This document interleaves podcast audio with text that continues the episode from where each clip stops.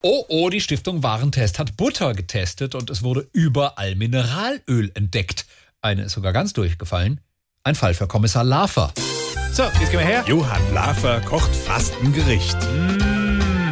Herzlich willkommen. Heute geht alles um die Butter, gell? Äh, Ja, genau, die Butter vom Buttertag. Nein, nicht die Butter vom Buttertag, sondern die Butter von der Stiftung Warentest, ja? Ja, genau, äh, die, die durchgefallen ist. Eben, aber wir lassen uns nicht unterbuttern, sondern testen noch einmal selber, ob die Butter auch in unserem Test wirklich durchfällt, ja? Und wie geht das? Ich habe einen schönen 250 Gramm Klotz Butter frisch aus der Kühldecke, ja? Hast du die gekauft? Nein, nur geliehen. Es ist eine Leihbutterschaft, ja? Ah, und was machst du jetzt mit diesem Butterklotz? Da habe ich folgenden Versuchsaufbau vorbereitet.